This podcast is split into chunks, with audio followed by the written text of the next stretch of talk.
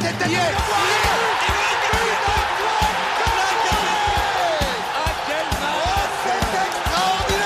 Pauletta dans la surface d'affaire. Oh le but. Oh le but exceptionnel encore une fois face à un Barthez maudit devant le portugais. Pedro Miguel Pauletta Ce coup franc. Oh là là. Zlatan Ibrahimovic 25e minute Le doublé en deux minutes. Ça allait trop vite pour le mur Ça allait trop vite pour Steve Monanda Ah là là là là les amis, le PSG est une équipe de braqueurs cette saison avec du gros mental parce que encore une fois, comme contre Lyon dimanche, le Paris Saint-Germain l'a emporté à la dernière minute, dans les dernières secondes au stade Saint-Symphorien contre Metz, 2 buts à 1, euh, mercredi soir pour le compte de la septième journée, donc 7 victoires en 7 matchs avec un doublé de Ashraf Hakimi qui nous a vraiment sauvés et qui nous a vraiment fait du bien. Joe, on va revenir sur ce match et je pense que comme moi, comme tous les Parisiens, euh, qui croyais plus au bout d'un moment et la lumière est venue du, du Marocain. Ouais, bah en fait, euh, salut à tous déjà. Euh, le, le- le problème de, de, de ce match hier, c'est que pendant 20, 20 minutes, les 20 dernières minutes, on n'a plus eu de foot, on n'avait plus de rythme, on n'avait plus grand chose, donc j'y croyais plus. Et puis le PSG était encore poussif comme d'habitude dans l'animation, enfin même poussif, c'est même pas ça, c'est qu'il n'y avait pas grand chose. Donc ouais, j'y croyais plus et la lumière est venue de d'Ashraf Hakimi et cette équipe est vraiment, comme tu l'as dit, tu as tout résumé, une équipe de braqueurs.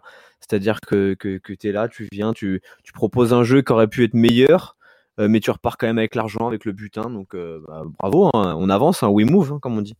Ouais, bah, c'est vrai que Paris euh, s'en est bien sorti, mais j'ai quand même trouvé que les 15-20 premières minutes étaient vraiment excellentes dans le sens où je trouvais que le PSG avait vraiment pris le jeu à son compte, se trouvait bien, Neymar jouait juste. Euh, limite, je vais même aller plus loin, je dirais même que les 20 premières minutes du PSG contre Metz sont, on va dire, les meilleurs, enfin, représentent le meilleur début de match depuis le début de la saison parce que vraiment on a vu une équipe appliquée, euh, peut-être sur la finition un peu euh, un peu compliquée, mais jusqu'à la 20-25e, j'ai trouvé le Parisien vraiment euh, assidu et je trouvais même que 2-3-0 au bout de 20 minutes, ça n'aurait pas été du vol pour le coup. Toi, toi, t'en as pensé quoi, on va dire, de, de cette configuration de match? Tu t'es dit qu'on allait gagner tranquille ou que ça allait être un match piège? Bah moi je suis d'accord avec toi dans le fait que le PSG c'est peut-être l'un de l'une des meilleures entames du PSG. Euh, mais le problème c'est que ça a été aussi rendu facile entre guillemets par les espaces laissés entre les lignes par les par les Messins, tu vois. Alors oui, euh, Paris a bien débuté Paris franchement au bout d'une demi-heure euh, peut il peut y avoir 3-0 et fin on passe sur je sais pas, il y avait quoi hier soir sur M6, j'en sais rien mais toi tu passes sur autre chose. Au final le, le PSG s'est rendu le match compliqué. Mais oui, il y a une bonne entame, mais je trouve aussi que les Messins ont, ont rendu cette entame facile parce qu'il y avait énormément de place entre les lignes, il y avait énormément d'espace. Et, c'est aussi en cela où Mbappé aurait dû euh, soigner sa fiche de stats hier et il l'a pas fait. On, on reviendra sur les cas individuels, je pense, ensuite. Mais oui, gros début, mais aussi permis par les Messins qui, euh, qui ont fait un début de match euh, bizarre. Et puis après, ils se sont repris au bout de 30 minutes. Et la preuve, ça se ça solde par, par l'égalisation ouais, à la 39 ou 42. 39, je crois, 39e, 40e minute. Ouais, Donc, euh, donc euh, bo- bonne entame, mais ça a aussi été permis par un- une entame Messine un peu moyenne, je trouve. Mais effectivement, à une demi-heure, il doit y avoir 3-0 et fin, fin du game. On va, on va revenir brièvement sur ce match, mais on va surtout s'attarder sur les points qui nous intéressent. Déjà, le PSG a aligné un 4-4-2 en losange, avec euh, un milieu de terrain inédit pour le début de la saison, avec euh, Rafinha, Danilo, Wijnaldum. Donc sur les trois, il y en a un qui a peu de temps de jeu, c'est-à-dire Danilo. Rafinha encore moins, qui, qui plus vraiment dans les, dans les petits papiers de, qui n'a jamais été dans les petits papiers de Pochettino. Et Wijnaldum, Ouais. qui est pour moi l'un des plus mauvais parisiens depuis le début de la saison. Euh, quand tu vois ça avec un Neymar en 10 derrière Icardi Mbappé et une défense plutôt euh, cohérente, c'est Navas au but, Marquinhos, Kimpembe, Hakimi, Nuno Mendes qui va être probablement la défense contre Manchester City. Quand tu vois ce milieu-là, tu te dis là franchement ils ont moyen de s'exprimer ou tu dis merde, là on a un milieu, ça sent pas très bon et à mon avis vu le match contre Lyon, ça risque de nous jouer des tours contre Metz. Bah, euh, c'est compliqué parce que honnêtement, moi, d'un point de vue individuel, j'aime bien euh. Voilà, j'ai une certaine affection pour ce joueur, donc je me dis, ok, du temps de jeu, enfin, on va avoir quelque chose. Je me dis aussi, c'est peut-être le moment pour Wijnaldum d'avoir une opposition un peu plus faible et donc de s'exprimer, enfin de trouver sa place dans cet effectif. Et Danilo, je trouve que Danilo fait un bon début de saison, donc je me dis, bon, bon ok, ces trois-là, pourquoi pas? Donc il y a des petites interrogations, je me dis, des petites, des pistes qui me donnent envie de regarder ce match, tu vois, genre le Rafinha qui, débute enfin et qui est boycott parce qu'il n'aime pas sur la liste de Ligue des Champions. Euh, il y a Wijnaldum, je me dis, enfin, ça va partir. Donc y a, il y a- je me dis qu'il va se passer des choses, on va au moins progresser sur un cas individuel, etc. au final, il y a eu un, gros début de match de cette équipe parisienne, mais je trouve pas que Rafinha et Wijnaldum se soient mis en, en, avant sur ce match-là. Même Wijnaldum, ça a commencé à devenir inquiétant. Et Rafinha, je sais pas quoi en penser. Donc, quand je vois cette, cette compo au début, je me dis, de toute façon, tu peux pas faire grand-chose de plus, à part si mettre Herrera. Euh... Ouais, puis de toute façon, ouais, puis de toute façon, même avec les remplaçants, tu joues contre le, la lanterne rouge de Ligue 1. Euh, logiquement, t'as pas besoin d'avoir euh, tes 11 stars sur le terrain pour gagner. Carrément, carrément. Et, et, et, au final, euh, je sais pas ce que t'en as pensé toi, mais alors on me dit que Wijnaldum il serait un peu euh, pas bien dans sa vie privée et tout, mais à un moment donné, il va falloir quand même qu'on remette en question un peu son statut, son temps de jeu, etc. Euh, je sais pas ce que t'en penses toi, mais par rapport à un Herrera ou par exemple la différence, c'est la différence elle est troublante. Alors par contre, ce qu'il faut dire, c'est qu'Herrera il est arrivé en 2019 et on a attendu deux ans avant de voir son meilleur niveau. Donc effectivement. Après, après, Herrera il a quand même, euh, il avait quand même très euh, bah, de beau, un, beau visage euh, sur des rencontres très importantes. Moi je trouve que même sa finale contre le Bayern Munich en 2020 est, est plutôt très intéressante. Moi je, je trouve que ce joueur est régulier dans le sens où il est jamais exceptionnel. Enfin il n'a jamais été exceptionnel, mais il n'a jamais été vraiment mauvais. On va dire qu'il y a des moments où peut-être il va être un peu limité parce que l'adversité en face va être vraiment euh, cadencée, mais moi j'ai par rapport à ce qu'on m'a vendu de Herrera et ce qu'il montre, moi j'ai pas à me plaindre de ce joueur, surtout que en termes de, de mindset et de d'attitude, il répond vraiment présent et c'est parfaitement adapté au groupe. Donc clairement, même s'il baisse un peu le pied au cours de la saison, ça me dérangerait même pas parce qu'au final, je sais qu'il fera pas des matchs totalement horribles et il répondra quand même plus ou moins présent. Et c'est pas sur lui, enfin, c'est pas notre maillon le plus fort sur le papier. Donc euh, là, par exemple, Wijnaldum répond pas au niveau, Verratti n'est pas là bah là il est là, mais bon normalement c'est Verratti Wijnaldum qui doit qui doivent justement élever le niveau et impulser et euh, montrer la voie. Paredes pareil il est sur le banc. Euh, on voit également des joueurs euh, qui se révèlent encore, qui confirment par rapport à la, fin de saison dernière. Moi je pense à Danilo qui a fait un très bon match contre Metz. Je pense à Gay aussi qui bon qui a pas fait un bon match contre Lyon mais qui a quand même fait un bon début de saison. Voilà il y a quand même des solutions et bon là on va revenir sur le match mais en tout cas non, Herrera, je trouve que je trouve qu'il élève bien le niveau, mais Wijnaldum, c'est vrai qu'il doit, qu'il doit se bouger le cul. Ouais, clairement. Mais de toute façon, déjà, tu, tu, tu, sens que je pense qu'aussi cette, parce que là, on, débat de la compo, mais je pense que Pochettino se projette déjà sur les deux prochains rendez-vous, Montpellier et City, parce que s'il n'y avait pas eu ces deux prochains rendez-vous et ces rendez-vous capitaux, notamment City, je pense que Herrera aurait joué ce match, tu vois. Peut-être pas un Rafinha. Donc, euh, on est déjà dans la, la, gestion et ça montre que Herrera est, euh, est euh, envisagé pour City plus que plus que Verratti qui reprend seulement. Mais oui, sur ce match, qu'est-ce que tu veux que je te rajoute de plus? Honnêtement, je m'attendais pas, je m'attendais à un match encore comme comme contre Bruges la semaine dernière, tu vois. Euh, je m'attendais à un match assez facile, etc. Au final, c'est un match qu'on s'est rendu piégeux euh, parce que tu tues pas le match ou parce que t'es pas t'es pas dedans. Ah, et puis en plus, là, tu, tu, tu parles du match contre Bruges, mais Bruges, c'est un match de des Champions contre le leader de Belgique. Là, on parle de la lanterne rouge de, de Ligue 1, mais quand bien même, c'est vrai que le début, le, le, début de match, il a été flamboyant. Première action, le PSG, une grosse occasion, euh, avec, euh, là, c'était Marquinhos qui avait contrôlé le ballon dans la surface. Après, c'est l'ouverture du score à la cinquième minute de Hakimi. Après que Neymar ait, déposé encore une fois un caviar à, Icardi, c'est dommage parce que Icardi, même si tu l'aimes pas, pour le coup, il fait le geste qu'il faut, il pique bien sur sur le gardien, le ballon sur, la ligne, qui revient sur Hakimi, euh, Kijak essaie de la sauver, mais le ballon rentre, donc ça fait un zéro. Euh, après, quand tu vois que Mbappé, euh, il rate, euh, il rate son, son, contrôle sur, euh, pareil, sur un long ballon de Icardi qui, bah, Mbappé qui a lancé un peu Icardi, qui temporise, qui lui remet en, en bout de course, mais qui rate son contrôle. Là, tu te dis, t'es pas loin du 2-0. Quand tu vois également Mbappé qui rate encore une occasion après une autre, un autre caviar de Neymar, il rate son occasion. Là, on est qu'à la dixième minute. Là, à ce moment-là, le, premier quart d'heure, pareil, Neymar, il décale Nuno Mendes. Il sent T'as même un contrôle de, t'as même un contrôle de Neymar complètement manqué. Oui. Genre, il, il touche pas le ballon ah, ça, c'était, ça, des situations. Ça, c'était en deuxième mi-temps, je crois. Quand il rate euh, son contrôle sur une longue ouais, balle. Ouais, exact. Ça, c'est en deuxième mi-temps. Ça, c'est en deuxième mi-temps. Mais Neymar, il faisait que distribuer galette sur galette, à gauche, à droite, pour Nuno Mendes qui sont pour Icardi qui rate. Tout ça, on est à la 20 e minute. Et, et c'est à partir de, du retourné de Nian vers la 23 que Metz, en fait, c'est retourné Nian, je pense, qui a, qui, qui a un peu impulsé son équipe et qui, enfin, qui se sont dit, bon, bah, en fait, il y a, y a, un coup à jouer, il faut jouer les coups à fond. Et moi, je repense aussi, euh, euh, bah non, là c'était après le deuxième but, donc il y a forcément eu l'égalisation. Parce que là, pendant les 10-15 minutes, Paris se faisait dominer, se faisait dominer, et sur corner de Gay, bah ça a pas manqué. grosse tête de Kouyaté, bon pour le coup, qui a, qui a mangé Danilo dans les airs. Mais bon, Paris se fait encore égaliser. Toi, je pense que là, à ce moment-là, tu as assimilé le match de Bruges, parce que là, c'est exactement le même scénario. Tu peux, tu bah. peux mener 2-3-0 à la 20e, mais au final, tu te retrouves à un partout avant la mi-temps. Bah moi je me dis que ça va souvent se. Déjà c'est un scénario made in Paris Saint-Germain, même, la, même, la, même la fin. Mais je me dis que bah, on n'a toujours pas de fond de jeu. Donc quoi qu'il arrive, le seul la seule chose qu'on peut espérer, c'est euh, c'est un exploit individuel. Et au final, il vient, on parlera peut-être après avec euh, Hakimi, il vient en fin de match. Mais je me dis, il n'y a pas de fond de jeu, il se passe toujours rien. Euh, donc il n'y a plus qu'à espérer. au final, tu vois qu'après le match, ça devient même plus du foot en les 20 dernières minutes. Il y a de l'anti-jeu, il y a mais des deux côtés, hein, c'est plus terrible. Les duels sont c'est fou, il y a plus grand chose quoi. Donc je me dis bon bah ok bah ce match là ça c'est les premiers points de perdus. À ce moment-là je me dis c'est les premiers points de perdus, mais comme je suis aussi en même temps sur le match de Lyon et de Marseille, je me dis euh, Marseille est accroché à Angers, Lyon a, pas encore égalisé à ce moment-là, donc je me dis allez pourquoi pas.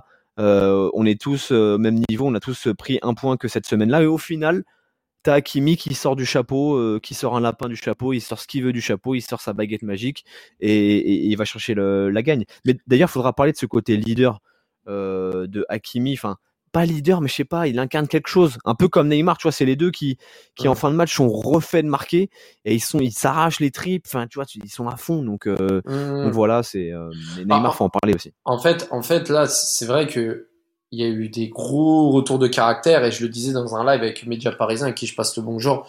Euh, c'est vrai que l'année dernière, ce match-là, on gagne pas. C'est des, mm. c'est des scénarios où il y a des joueurs qui ont une force de caractère pour revenir et, et qu'on pense, on va dire, le manquement de joueurs comme Wijnaldum qui ont raté leur match. Et, et, surtout, là où tu vois que la défense était un peu dans ce, ce mindset-là, c'est qu'à la mi-temps, c'est compliqué. Tu repars à 1 et il faut pas oublier que juste avant la mi-temps, donc à la 45e, mais c'était à deux doigts de passer euh, à passer à, à la main 2-1 parce que tu te rappelles quand Vad là il est parti seul au but là avec un long ballon et Navas il a dû euh, faire un gros arrêt là. Et ouais, ouais. énorme arrêt d'ailleurs. Hein. Tu finis la tu finis la mi-temps sur 2-1 sur ce but là mais c'est compliqué. Donc euh... mais de toute façon dans le scénario tu sens que que les Messins prennent l'ascendant. Euh, même si après ça dégénère un peu en fin de match parce que je pense qu'ils sont dépassés par leur émotion, mais ou, oui par leur émotion, mais tu sens qu'ils sont en train de prendre ce match par le bon bout et qu'ils peuvent le gagner au-delà de l'aspect euh, simplement tactique ou, ou ce qui se passe dans le jeu. Tu sens que dans la tête ils sont petit à petit en train de le gagner, sauf qu'après ça bascule de l'autre côté. Et je crois que c'est Udol en fin de match le défenseur là, euh, qui dit euh, qui dit qu'ils n'avaient pas été assez lucides en fin de match, qu'ils ont fait trop d'erreurs. Donc en fait, ils ont tenu le match pour le, par le bon bout de la 39e, enfin de la 30e à, à la 85e, puis après ils ont, ils ont craqué avec le carton rouge qui change beaucoup de choses, même si on pense que le match est déjà plié et qu'il va y avoir un partout. Mais ce carton rouge, en fait, il change beaucoup de choses aussi dans les têtes Messine. Euh, et du coup, là, ils perdent totalement le fil. Et c'est là où le PSG euh, s'engouffre dans la brèche, quoi et il profite bien des, erreurs Messine parce qu'en termes de fond de jeu, tu ne peux pas te permettre, tu, tu n'as pas fait la différence en début de match, quoi.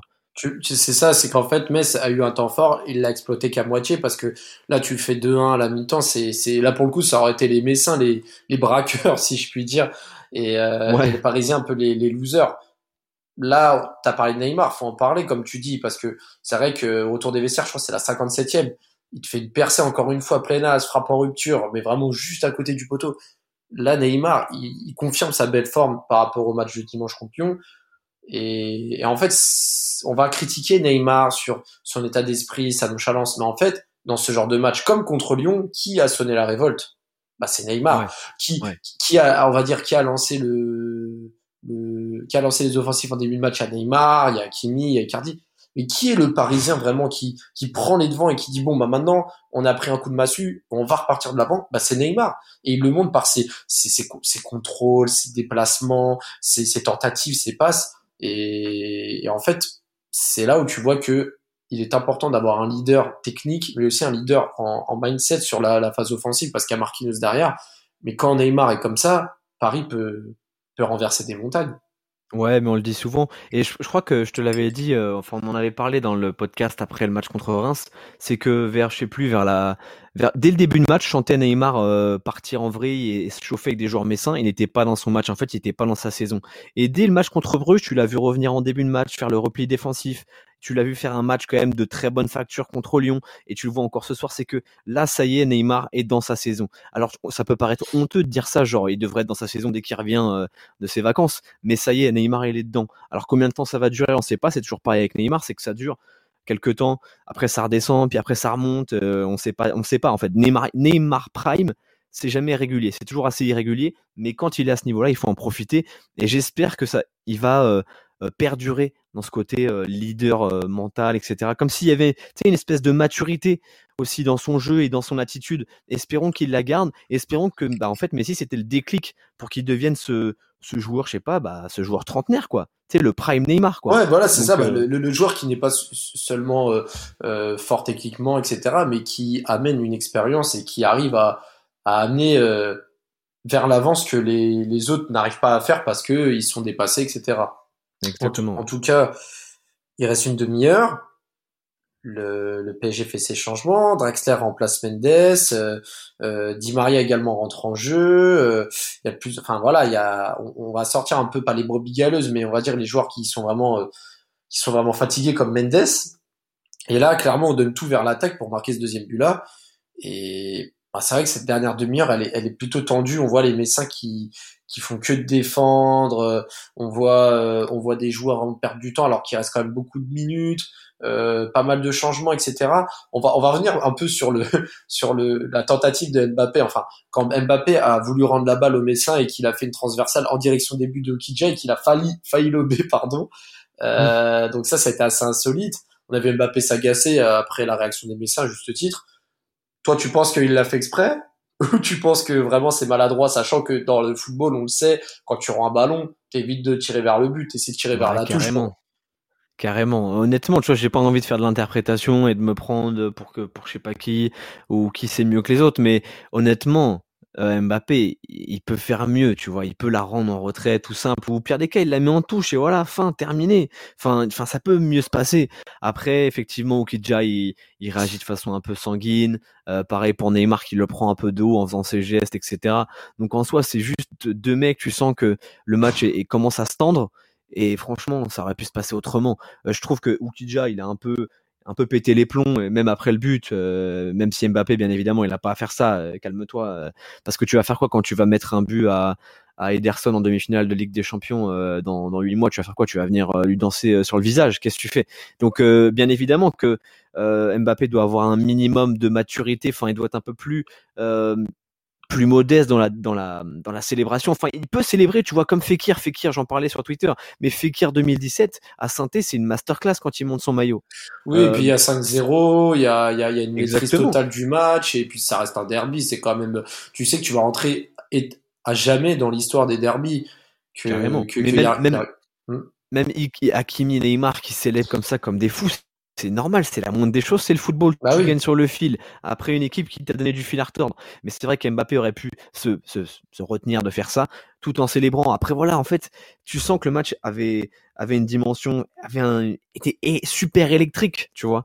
Et donc euh, Mbappé, il est pas irréprochable là-dessus, franchement. Euh, c'est dommage. Je pense ah. que en termes d'humilité, il y a, y a, y a peut-être un peu de travail. Hein. Bah, c'est vrai que Mbappé, ça fait quand même, euh, ça fait, enfin moi, à titre personnel, ça fait des années que je dis que au niveau de sa tête, c'est vrai que quand on est footballeur professionnel et qu'il y a une gestion du stress à gérer, etc., euh, être dans une bulle et être auto-centré et avoir un mental, euh, un ego qui permet justement d'affronter euh, d'affronter n'importe quel adversaire, c'est important. Je pense que Ronaldo sans cette mentalité-là, ce n'est pas le Cristiano Ronaldo d'aujourd'hui. Mbappé pareil, mais c'est vrai qu'il faut savoir doser et trouver le juste milieu parce que ça fait des années qu'on on justifie l'attitude de Mbappé par son âge. Je suis désolé.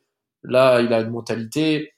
Dans quelques années, est-ce que il va changer à ce niveau-là? C'est moins sûr, mais bon, ça peut lui porter préjudice à voir. En tout cas, hier, on va, va forcément parler des flops, mais avant ça, on va revenir sur le but parce que Metz a grappillé une bonne dizaine de minutes en gagnant du temps, tombant par terre, etc., en refusant le jeu. Et au final, à la hargne, là clairement, le but parisien, c'est à la hargne. Euh, qui se, qui se font avoir comme des débutants au final, à la 95e, quand Neymar, encore lui, trouve Hakimi, dribble, crochet du droit à l'entrée de la surface, frappe du gauche, tel un attaquant, pied faible. Là, tu, tu vois Hakimi mettre un doublé comme ça Franchement, tu te dis, l'année dernière, tu galérais avec Dagba, tu galérais avec tes latéraux droits comme Florenzi. là t'as comme Hakimi qui marque, qui défend et qui est costaud. Franchement, ça fait plaisir.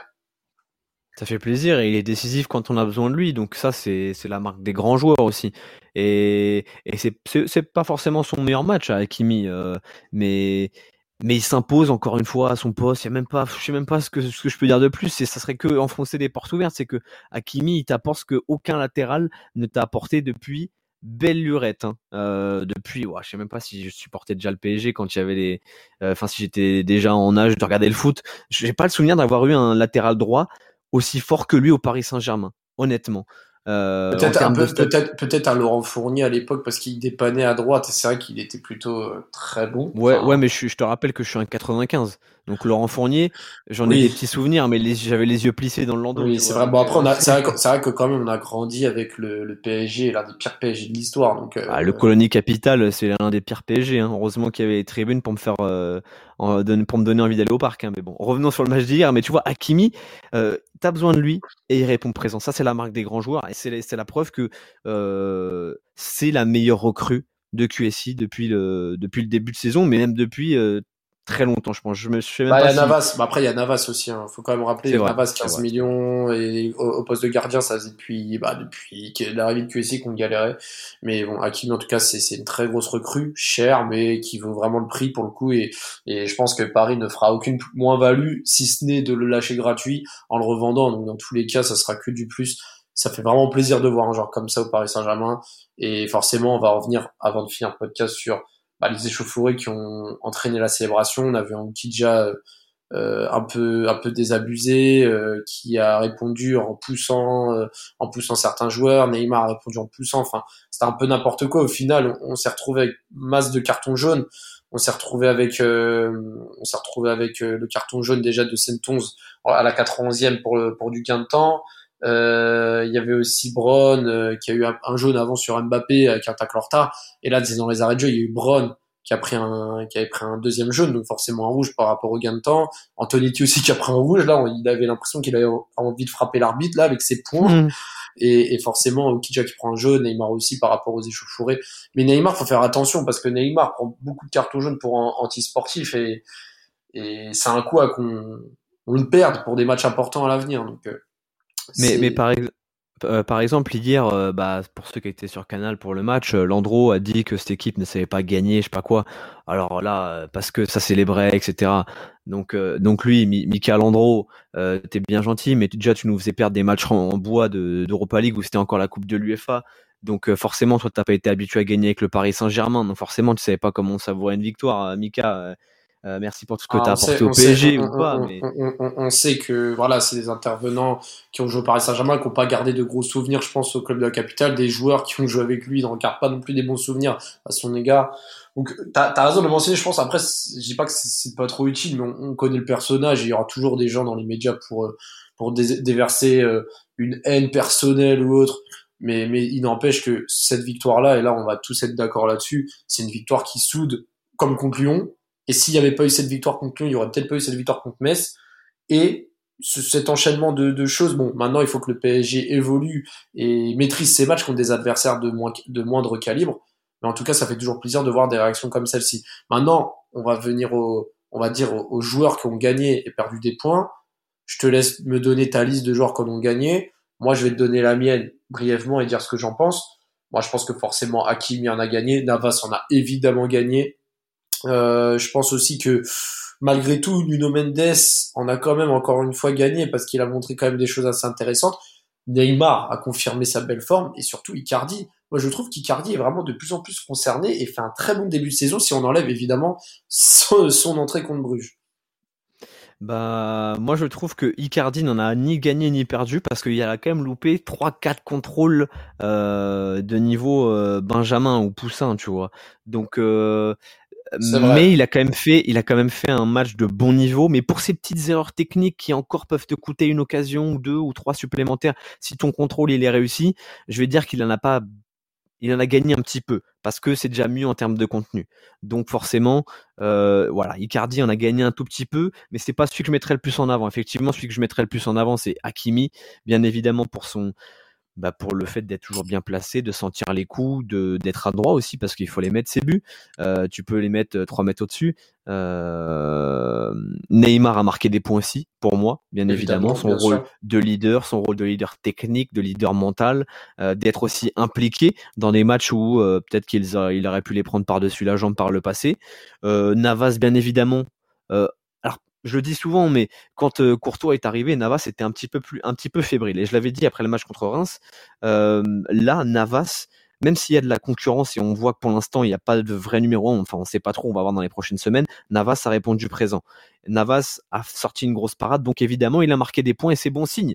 Parce que si tu as deux gardiens qui sont très haut niveau, euh, déjà pour la première saison de cohabitation, ça va être sympa. Donc Navas a marqué des points, pour moi je suis d'accord avec toi. Nuno Mendes on a marqué aussi, je suis désolé, euh, tu peux le dire sans, sans, sans hésiter, moi je suis d'accord avec toi, il a marqué des points, euh, il est intéressant dans l'animation offensive, je trouve qu'il il sait plutôt défendre, donc c'est intéressant, c'est très très intéressant. Et il faut pas juste, juste pas le cramer trop vite parce que là on le fait pas mal jouer. Donc et un qui a gagné des points selon moi, c'est Danilo. Danilo, euh, qui je trouve, euh, même si en début de match parfois il avait du mal à situer, parce que je crois qu'avec ballon on était dans un système à 3 je sais plus trop, il me semble. Hein. Euh, mais à part ça, je trouve qu'il est intelligent. Euh, il prend le temps de se retourner quand il quand il reçoit le ballon dos dos au but adverse. Il prend le temps de se de, de se retourner, de gagner son duel, etc. Donc je l'ai trouvé très intéressant et je trouve qu'il a marqué des points et c'est pas la première fois.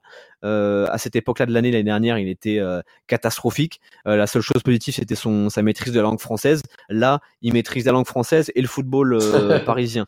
Donc donc très content. Et euh, vu qu'il faut mettre des, des flops, euh, je suis désolé, mais Rafinha, euh, je t'aime en tant que joueur de football parce que tu sens le, tu sens la pelouse, mais t'as pas, t'as pas marqué de points pour moi. Attends, t'aurais pu faire un jeu de mots, tu sens la pelouse, mais là, hier soir, enfin, mercredi soir, tu sens la loose, mais bon, c'était gratuit. J'aurais pu. Mais, mais, mais, mais, après, pour le défendre, moi, je suis pas très fan de Rafinha, mais pour le défendre, c'est vrai que quand tu joues jamais ou pas assez, c'est dur de te mettre en rythme. Mais en tout cas, pour, pour venir sur tes, tes tops, moi, je, je suis entièrement d'accord sur, sur le tout.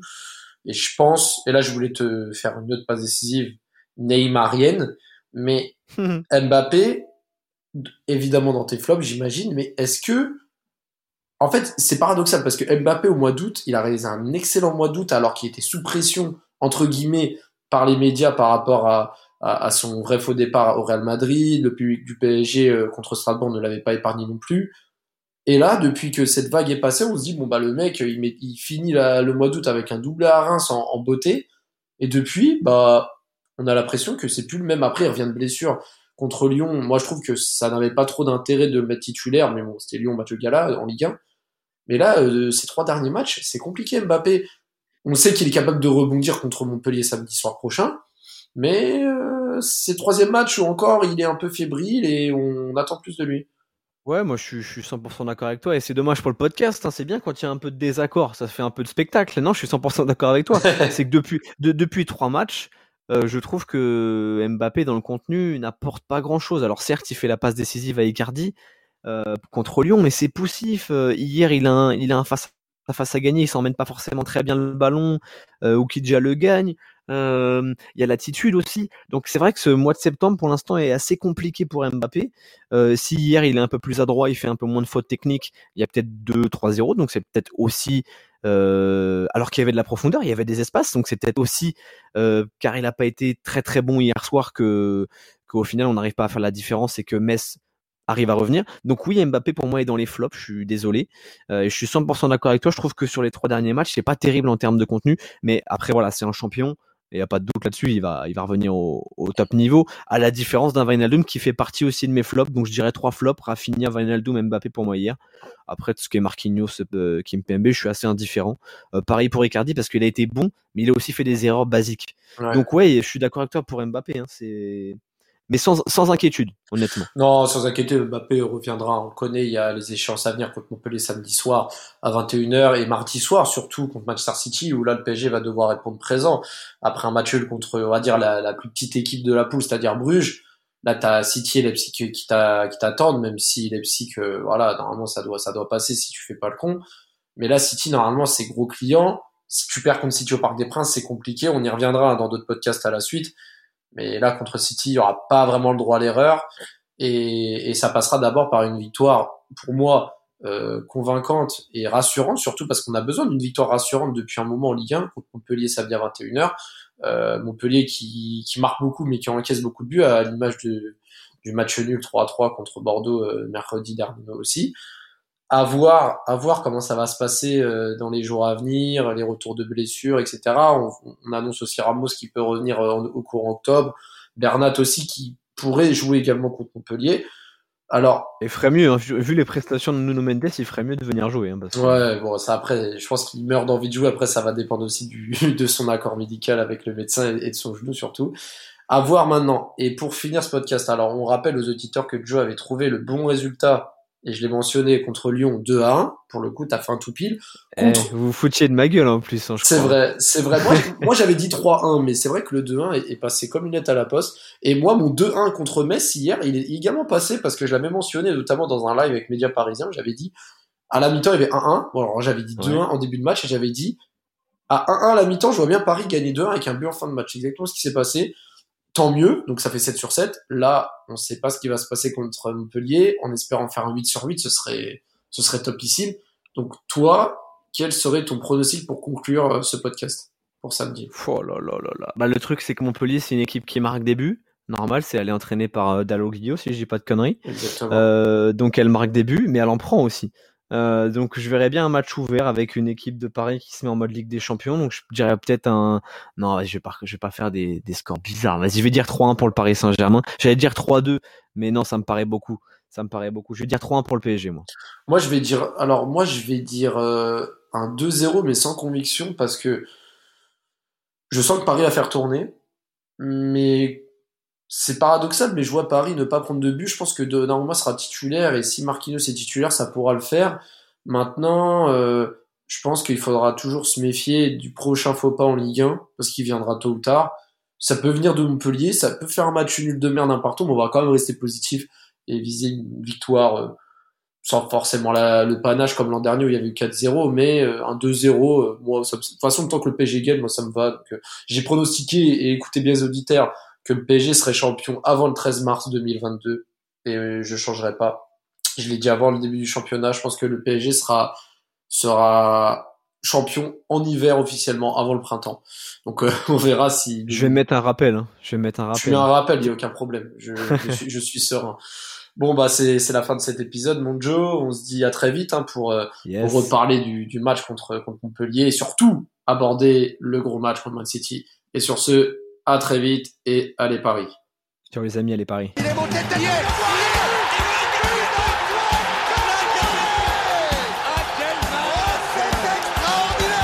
Pauletta dans la surface d'affaire. Oh le but. Oh le but exceptionnel encore une fois face à un Barthez maudit devant le portugais. Pedro Miguel Pauletta Ce coup franc. Oh Ibrahimovic, 25e minute, le doublé en deux minutes, ça allait trop vite pour le mur, ça allait trop vite pour Steve Monanda,